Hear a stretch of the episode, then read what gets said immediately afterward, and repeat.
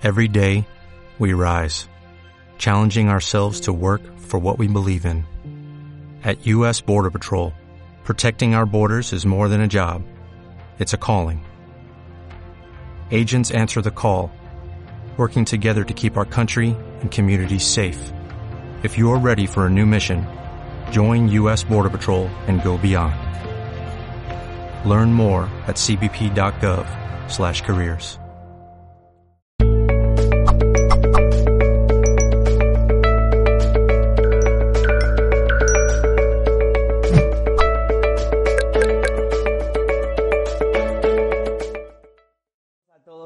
bienvenidos amigos a un nuevo directo de Mindalia.com.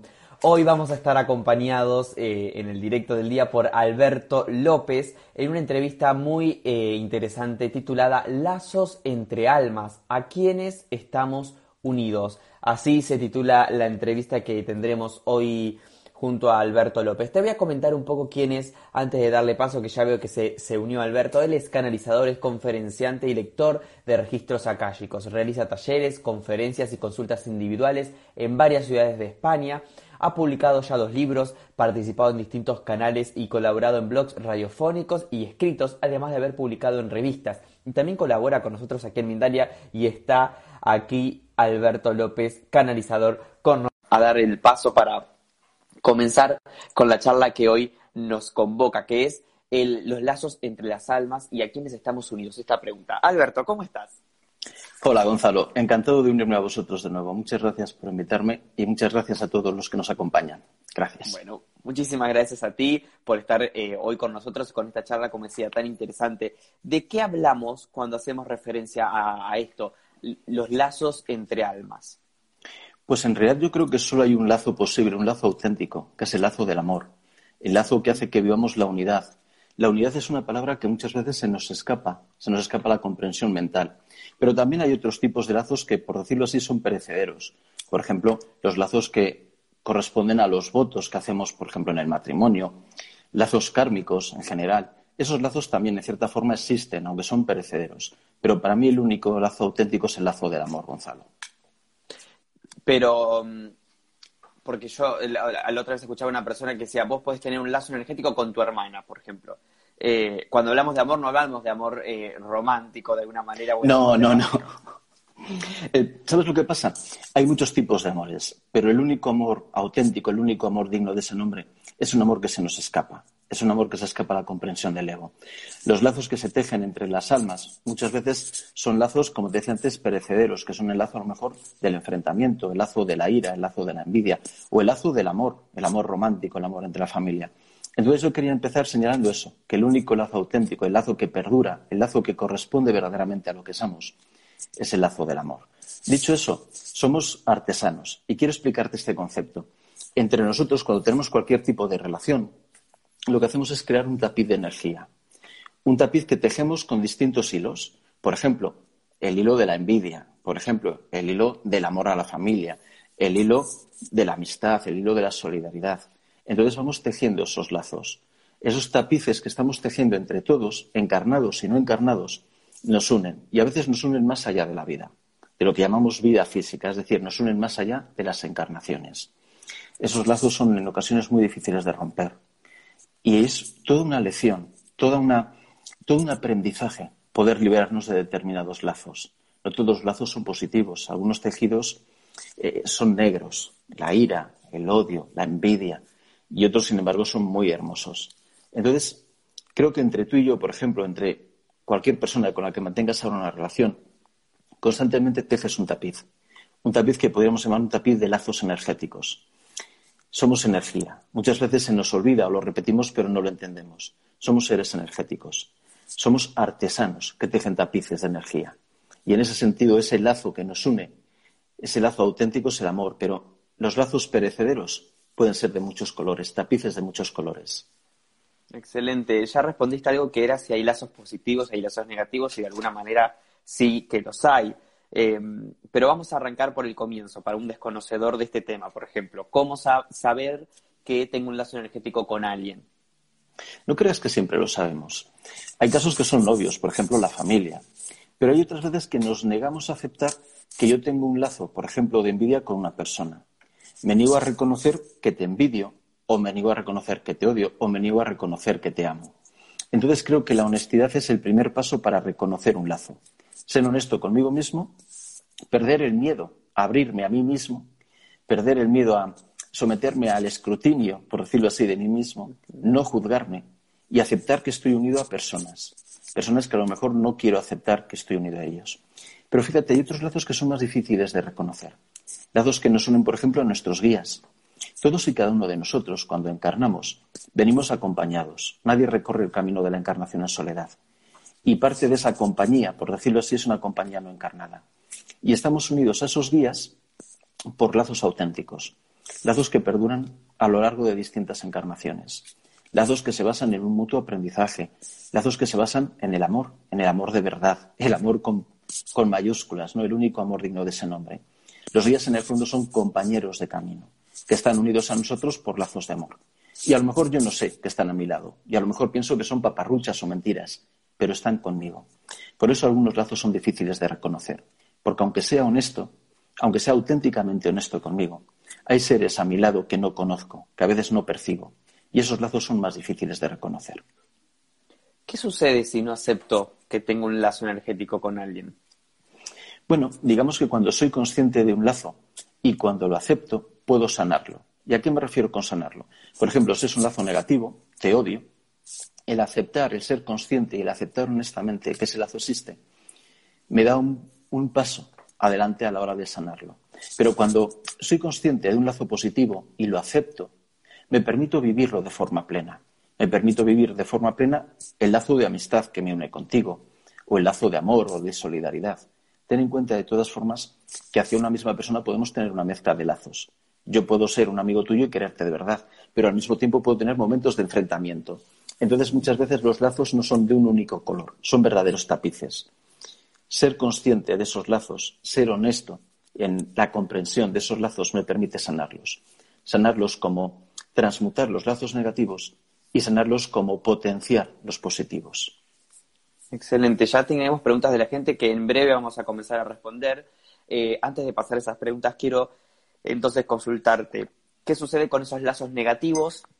¿Cómo hago para aceptar ese lazo negativo? Yo me di cuenta que tengo un lazo energético eh, negativo con alguien y por ahí cuesta más, ¿no? Aceptarlo que, cuando hay algo que sabes que te genera algún tipo de positividad en tu vida. Pero ¿sabes por qué cuesta más? Porque me juzgo. Porque me miro a mí mismo y digo, no debería sentir envidia. No debería sentir odio. Lo primero que tengo que hacer es aceptarme tal y como soy. Aceptar que todos mis sentimientos, todas mis vivencias son necesarias en mi camino evolutivo. Cuando me acepto, me permito verme con honestidad. Cuando me veo con honestidad, soy más consciente de mis lazos. Para sanarlos, primero esa honestidad. Y simplemente comprender que es necesario en mi momento evolutivo este tipo de lazos. Y además, cuando es un lazo negativo, puedo seguir, permíteme la expresión, el hilo, para ver a qué me conduce. Por ejemplo, si yo tengo envidia de que te has comprado un coche nuevo, puedo tirar de ese hilo para llegar a lo mejor a una carencia que me dice, mira Alberto, no hay dinero para todo el mundo. El dinero es escaso. Entonces, lo que tiene Gonzalo no lo puedes tener tú.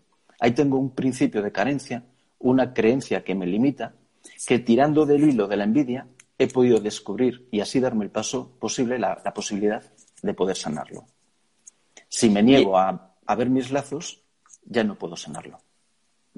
Y en el caso contrario, por ejemplo, porque por ahí recién cuando yo pregunté, eh, parecía que estaba hablando de que yo sentía envidia por otra persona y que el lazo lo sentía de esa manera. Y si es al revés, si yo veo que hay alguien que, me tiene envidia y que creo que tengo un lazo ahí.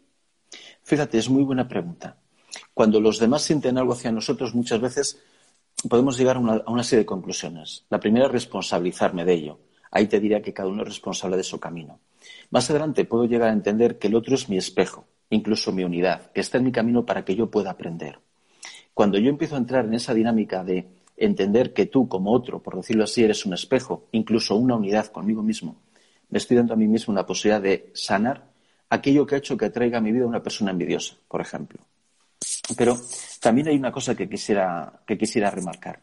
Cuando yo tengo en mi vida una persona tóxica, una persona, por ejemplo, envidiosa, una persona que me, que me quiere hacer daño, no tengo por qué seguir esa relación.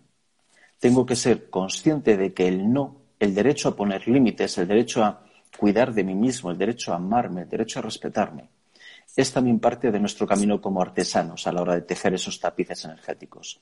Yo tengo derecho a una persona que me hace daño, a una persona que me ofende, a una persona que, por decirlo así, me duele, simplemente decir no, no a esa relación.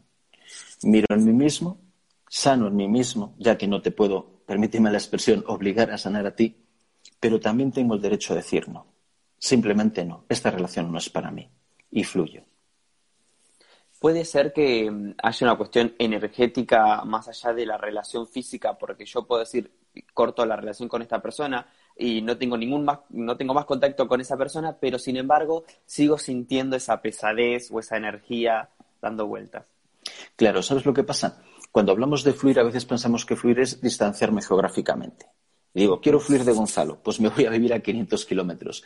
No, fluir es un concepto energético. Yo puedo fluir de, nuestra relación y estar trabajando a tu lado, mesa con mesa, pero no dejo que se me afecte. No dejo que me, por decirlo así, me arrastres a una dinámica de toxicidad. Y al contrario, puedo estar sin verte desde hace cinco años, puedo vivir a cinco mil kilómetros, pero estar todos los días pensando en ti. Realmente somos seres de energía y nuestros lazos, más que físicos o emocionales o intelectuales, son energéticos. Cuando hablamos de fluir es un concepto energético. Tengo que aprender a sanar esa relación independientemente de que geográficamente viva a tu lado o viva a 5.000 kilómetros. Siempre tenemos que ir al origen y el origen es la energía. Perfecto, excelente. ¿Qué sucede con las almas que llegan a este mundo y qué sucede con la alma, el alma y ese lazo? ¿Vienen a cumplir una misión o, o no? No hay nada que sea por casualidad. No hay absolutamente nada que sea aleatorio. Si tú y yo nos reencontramos en un momento dado con una serie de lazos, estamos juntos para sanar, para crecer, para liberarnos a lo mejor de un odio de otras encarnaciones. Ese principio de que no hay nada al azar, no hay nada aleatorio, es uno de los grandes principios que rigen nuestro camino. Siempre hay lazos entre nosotros. Y cuando coincido, permíteme la expresión, con una persona, siempre tengo que mirar más allá. ¿Qué lecciones trae para mí esta persona a mi vida? Perfecto. Quiero incorporar preguntas de la gente, como por ejemplo, el usuario Capri dice, ¿y los lazos pueden romperse? Sí, los lazos pueden romperse. Cuando una persona ya no es necesario en mi camino de aprendizaje, cuando una persona y yo ya hemos cumplido un ciclo evolutivo, los lazos se rompen y esa persona simplemente se distancia. Esos lazos energéticos se rompen, haya o no una distancia geográfica, y esa persona parte de mi vida, fluye. ¿Cómo es ese proceso para romper un lazo? A veces es muy consciente. A veces es un proceso en el que yo soy consciente de que tengo que romper un lazo contigo y, por decirlo así, sano, creciendo, liberándome y rompiendo ese lazo. Y otras veces es un proceso inconsciente. Al cambiar yo, cambian todas mis relaciones. Al cambiar yo, cambia todo el mundo que me rodea, por decirlo así. Y simplemente al sanar yo, las relaciones que ya no son adecuadas parten de mi vida. Y las relaciones que sí lo son, las atraigo personas nuevas vienen a mi vida y personas que estaban ya o cambian nuestro tipo de relación, es decir, ha cambiado el lazo que nos une, o simplemente parten de mi vida. ¿Necesitamos ayuda para cortar un lazo energético? ¿Acudir a, por ejemplo, a una consulta contigo para poder romper un lazo energético o también se puede hacer de manera individual? Se puede hacer de manera individual.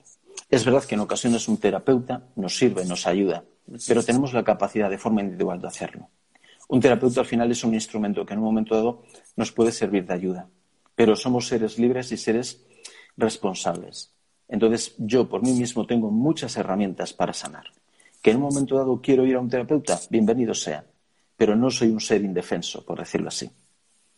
Perfecto. Yo iría a una consulta porque me quedaría como más tranquilo, digo, a ver, explícame qué, qué sucede. bueno, tenemos más preguntas. ¿Qué nos puedes decir de eh, las almas gemelas en todo esto, dice Nadia eh, Filol. Las almas gemelas muchas veces es un término muy romántico, una relación de pareja perfecta.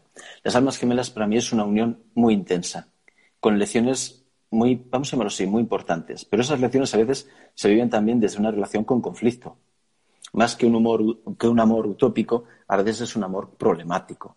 Un amor en el que tú y yo estamos creciendo juntos y en el que tenemos conflictos, roces, y según vamos sanando, la relación va sanando con nosotros. Pero yo sí quitaría esa imagen utópica de un amor romántico de las almas gemelas. A veces las almas gemelas viven relaciones difíciles porque están sanando, porque al final yo en una relación, en un lazo contigo, voy a proyectar todo lo que yo soy. Voy a proyectar mis, mis carencias y voy a proyectar aquello que, por decirlo así, ya he sanado. Muchas veces pensamos que el amor tiene que ser un amor utópico, un amor perfecto. Yo en mi pareja, me guste o no me guste, consciente o inconscientemente, estoy proyectando todo lo que yo soy. Y eso implica proyectar también mis carencias. Muy bien. María Esperanza dice, ¿y si ese lazo te atormenta toda la vida? Bueno, pues ese lazo te atormenta toda la vida precisamente está para quebrar, para romper ese tormento. El lazo, aunque yo esté unido a una persona, por ejemplo, porque somos de la misma familia, ese lazo puede cambiar. Yo puedo pasar de ese tormento a un hecho, vamos a decir así, de vivirlo con calma, de vivirlo en paz. Aunque siempre seamos hermanos, aunque siempre seas mi padre, aunque siempre seas mi hijo. Yo puedo tener un lazo biológico contigo, pero el lazo energético auténtico que haya cambiado. En cambio de seguir odiándote, envidiándote o recriminándote algo, eso lo he sanado. ¿Cómo? Sanándome a mí mismo. En cualquier lazo para sanarlo hay que volver siempre al principio, yo en mí, en mi energía, está la clave para sanar todo lo que vivo, incluyendo, cómo no, los lazos que nos unen a, vamos a decirlo así, a todo lo que nos rodea. Porque fíjate, los lazos no solo nos unen a las personas y no solo nos unen a las almas no encarnadas, también me unen a los lugares. Hay lugares de los que estoy enamorado, permíteme la expresión. A lo mejor el hogar de mi infancia, a lo mejor un lugar donde viví unos años. Si no soy capaz de sanar ese lazo, estoy atado a lo que pudiéramos llamar ese pasado. Tú imagínate que yo he nacido en un sitio y por circunstancias de la vida me he ido a trabajar a 5.000 kilómetros y vivo esa distancia con añoranza, con tristeza. Pues ese lazo que me une a un lugar físico y no solo a un lugar físico, a todo lo que viví allí, en realidad a mi pasado, tengo que sanarlo también, para que esa añoranza no me impida vivir plenamente el presente. Sanar un lazo no es solo sanar un lazo con un alma encarnada, no es solo sanar un lazo con un alma no encarnada, como puede ser, por ejemplo, una persona que ha fallecido en mi familia y que la añoro, que la echo de menos, que en cierta forma no la dejo partir. También es sanar lazos con lugares, el sitio donde crecí, el colegio donde iba de niño. Si la añoranza me impide avanzar, me impide centrarme en el presente, ese lazo también tengo que sanarlo. Excelente, yo me voy anotando mis apuntes también para ir tomando esta clase. Eh, vamos con la pregunta que nos hace Gra Costa González cómo pedirle a mis guías para saber si tengo un lazo con una persona, que todos evitan que yo tenga una relación con ella, dice, pero a pesar de los años esa persona insiste. Fíjate, me parece una pregunta interesantísima y no solo por, por el caso de una persona. Me voy a quedar con la primera parte, pedir a mis guías. Quiero dar un consejo como canalizador. Más que pedir a los guías, lo más importante es aceptar. Y me explico. Cuando yo pido, en muchos sentidos soy como una copa llena. Soy una copa llena de temores, de carencias, de expectativas. Pido tu ayuda, pero me tienes que dar la ayuda de esta manera, que yo la entienda, me la tienes que dar hoy. Tienes que darme la ayuda económica, tienes que darme una ayuda que consista en conseguir un trabajo. Es decir, dame ayuda, pero dámela bajo mis propias condiciones. Cuando pedimos a nuestros guías, más importante que pedir es aceptar. Vacío mi copa, vacío lo que yo soy de todos mis miedos, de todas mis creencias, de todas mis limitaciones, y acepto la ayuda. Un guía del tipo que sea es como una fuente que emana constantemente luz y sabiduría sobre nosotros. Estamos bajo una cascada de luz. ¿Qué ocurre? Que yo soy como una copa. Esa copa está llena de miedos, de creencias, está llena de expectativas. Agua tóxica. Una copa llena de agua tóxica, aunque esté bajo una cascada de agua pura, no puede llenarse de esa agua pura. Así que acepto. ¿Y qué quieres aceptar? Confío en que la ayuda y la información me llegará cómo y cuando deba ser. Y por decirlo así, me vacío de mis miedos, de mis expectativas, de mis limitaciones. Muchas veces pido ayuda, pero en realidad lo que estoy diciendo es, dame ayuda siempre y cuando coincida con lo que yo quiero escuchar, siempre y cuando coincida con lo que yo estoy dispuesto a escuchar. Bueno, pues la ayuda es una ayuda que pido incondicionalmente, sea como sea, venga como venga, cuando venga, con el contenido que sea, me abro totalmente, acepto totalmente esa ayuda. Y esa ayuda que la pido y la acepto de forma honesta, me va a indicar si esa persona está o no en mi vida. O mejor dicho, si debe o no debe seguir en mi vida. Cuando pido con condiciones, cuando pido según, vamos a llamarlo así, mis miedos, mis creencias, mis limitaciones, te estoy marcando un camino muy estrecho. A los días lo que tenemos que hacer es simplemente aceptar la ayuda. Más importante que pedir es aceptar. Ellos no están, por decirlo así, pendientes de que yo encienda un interruptor, de que yo pida para otorgar. Ellos otorgan. Si te das cuenta, la luz es generosa. La luz se expande de forma natural. Un guía es un ser de luz. No está, permíteme la expresión, apagado, esperando a que yo pida para dar un interruptor y encenderse. Lo que estás esperando a que yo acepte su luz. Si yo estoy lleno de mi miedo, de mis creencias, de mis expectativas, de mis roles, de mis estereotipos que me dicen que la ayuda tiene que ser así, que tengo que vivir esto, que con esta edad tengo que tener estas cosas, etcétera, etcétera, etcétera, no consigo, por decirlo así, ser esa copa vacía que tienen que llenar mis guías. Así que yo diría que más que pedir, aceptar. Aceptar una ayuda en muchos sentidos incondicional. Excelente, muchas gracias Alberto por esta respuesta. Eh, continuamos con otras preguntas. Por ejemplo, Auxi Núñez dice, mi marido y yo tenemos un lazo de amor extremadamente fuerte, tanto que a veces pienso que es mi, que es mi ángel de la guarda. ¿Esto es posible? ¿Ha podido encarnar conmigo para protegerme y hacer el mismo camino? Y antes de que nos respondas, quiero anunciar que vas a estar dando una charla sobre ángeles eh, custodios, ángeles guardianes en Mindaria, así que atentos porque va a estar interesante. Exactamente, voy a dar una charla en breve sobre los ángeles custodios. Mira, que tu marido haya encarnado para protegerte, para acompañarte, para guiarte, sí. Que haya encarnado para aprender contigo, sí. Que haya encarnado para, en muchos sentidos, ser una ayuda, sí. Que sea ángel de la guarda, no. Los ángeles de la guarda no encarnan. Su naturaleza en ese sentido es distinta a la nuestra. Es verdad que nos acompañan siempre. Es verdad que entienden nuestras emociones. Es verdad que, por decirlo así, comprenden mis sentimientos pero no encarnan con nosotros. Nos acompañan, nos guían, nos aman. Y fíjate, aquí voy a hacer un matiz muy importante. Nunca nos juzgan. Muchas veces parece que nos da reparo pedir ayuda, o que nos da reparo, por decirlo así, dirigirnos a nuestro ángel de la guarda porque he sido malo, porque no me he esforzado lo suficiente, porque no he estudiado para probar, porque por lo que sea. Un ángel de la guarda jamás te juzga. Tu marido, en el grado evolutivo que esté acompañándote, guiándote, protegiéndote, no es tu ángel de la guarda. Muy bien. Diana nos escribe en el chat y dice, cuando haces un pacto de almas, ¿este se puede romper aun cuando una de las almas no quiera? Sí, yo lo puedo romper desde, por decirlo así, mi extremo. Y además puedo ayudar a que tú desde el otro extremo también lo liberes. Es verdad que lo ideal sería que tú y yo actuásemos de forma coordinada, pero yo puedo liberar mi extremo de ese pacto. Es como una cadena, una cadena que nos une a ambos y que en muchas ocasiones nos ata a ambos. Si yo suelto mi extremo, esa cadena cae al suelo. Perfecto. Hay algunas preguntas que son un poco personales, entonces también quiero que nos digas si, das consultas eh, individuales, eh, cómo podemos contactarte en ese sentido, eh, un poquito de, sí, información. doy consultas individuales de canalización y, y registros acásicos, en las que abordamos cualquier tipo de tema, económicos, más, por decirlo así, más profundos, de sentido de la vida, de pasadas reencarnaciones. Fíjate, muchas de las barreras que establecemos nosotros y de las diferencias que establecemos nosotros entre lo que es espiritual y lo que no es falso. Nosotros estamos en este plano para aprender, para vivir la dualidad, para vivir lo que es tener un trabajo o carecer de él, para vivir lo que es tener un enfrentamiento con mi pareja o vivir una situación de enfermedad. Desde ese punto de vista, a nivel energético, a nivel profundo, no hay diferencias.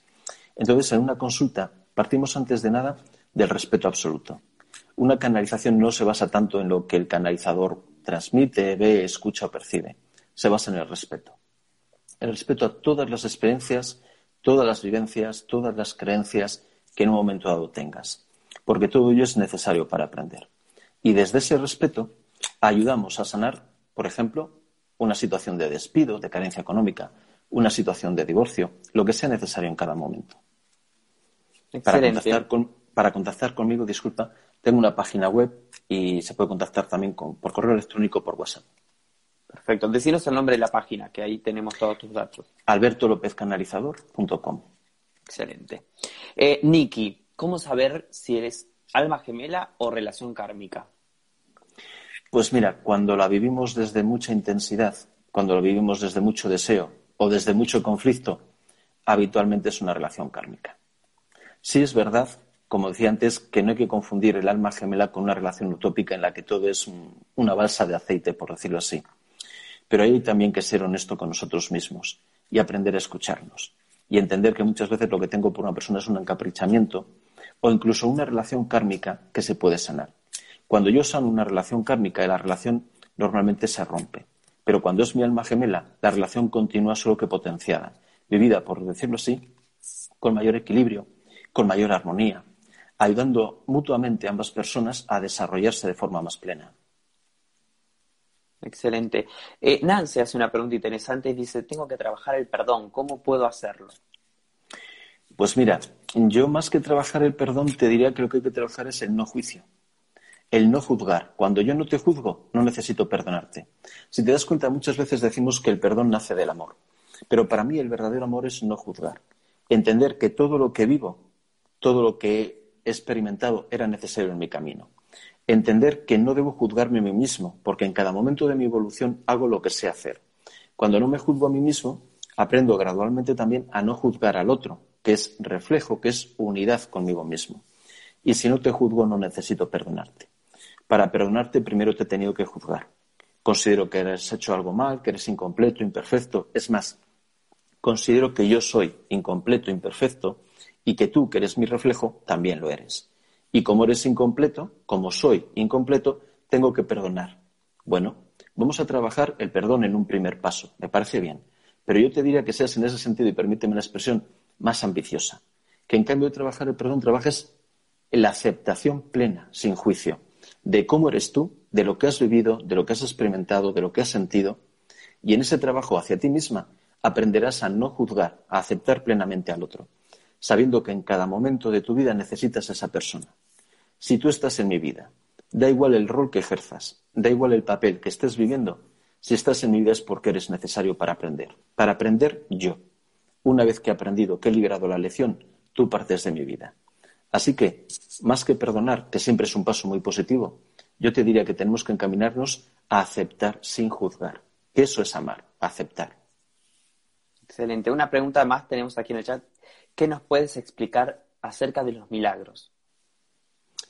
Los milagros, pues que el milagro en realidad es una palabra un poco trampa, porque el mayor milagro muchas veces es simplemente estar vivo, levantarte, respirar. Milagro es algo que piensa la mente que no es posible y lo es totalmente, solo que es, por decirlo así, algo que se nos escapa mentalmente. Para mí el mayor milagro en muchas ocasiones es simplemente eso, estar vivo. Es algo que, que no valoramos. Pues un milagro es algo que es factible, que es posible, pero que yo considero extraordinario, cuando muchas veces lo más extraordinario lo vivo en el día a día, solo que no me doy cuenta. Excelente. Alberto, no, nos queda mucho más tiempo. Ha sido un placer eh, estar en contacto contigo. Toda la información que nos brindaste tan valiosa, la gente también nos escribe en el chat eh, comentarios muy positivos, así que agradecer. Pedían que repitas la página web, si podés hacerlo. albertolopezcanalizador.com y mi WhatsApp es más 34, que es el prefijo internacional. El WhatsApp te, recomiendo ah. que no lo digamos, porque vas a tener que cambiar el número. y no, y si nos están viendo ahora por Instagram, pueden acceder por aquí arriba al perfil de, Alberto también. Ha sido un placer escucharte nuevamente. Sé que nos vamos a estar viendo pronto en Mindalia para que nos dé más información, porque también quedan preguntas. Pero como siempre, los invitamos a los espectadores a dejar sus preguntas también en, el chat de en los comentarios de YouTube, en los comentarios de este video aquí en Instagram eh, o donde ustedes prefieran y en el caso de que Alberto pueda responderlos eh, mejor. Alberto, agradecerte nuevamente por, por este encuentro. Muchas gracias, Gonzalo, y gracias a todos los que nos están acompañando. Muchísimas gracias.